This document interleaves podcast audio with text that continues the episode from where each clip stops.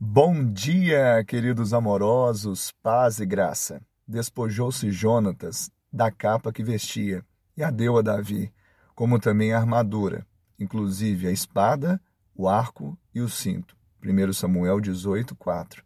Este é o momento em que Davi e Jonatas, filho de Saul, entram em aliança. Uma aliança que os tornou amigos, irmãos. Aqui a capa fala de autoridade, fala de posse de direitos. Também as armas colocadas aos pés uns dos outros falam de baixar a guarda, deixar as hostilidades. Eles se ligaram em alma. Nós vemos esse retrato na igreja primitiva, que tinham uma só alma, um só coração. Que nós possamos aprender com isso, com esse princípio, e vivermos essa aliança. Que Deus te abençoe e te dê um dia de bênção e um final de semana de vitória, em nome de Jesus.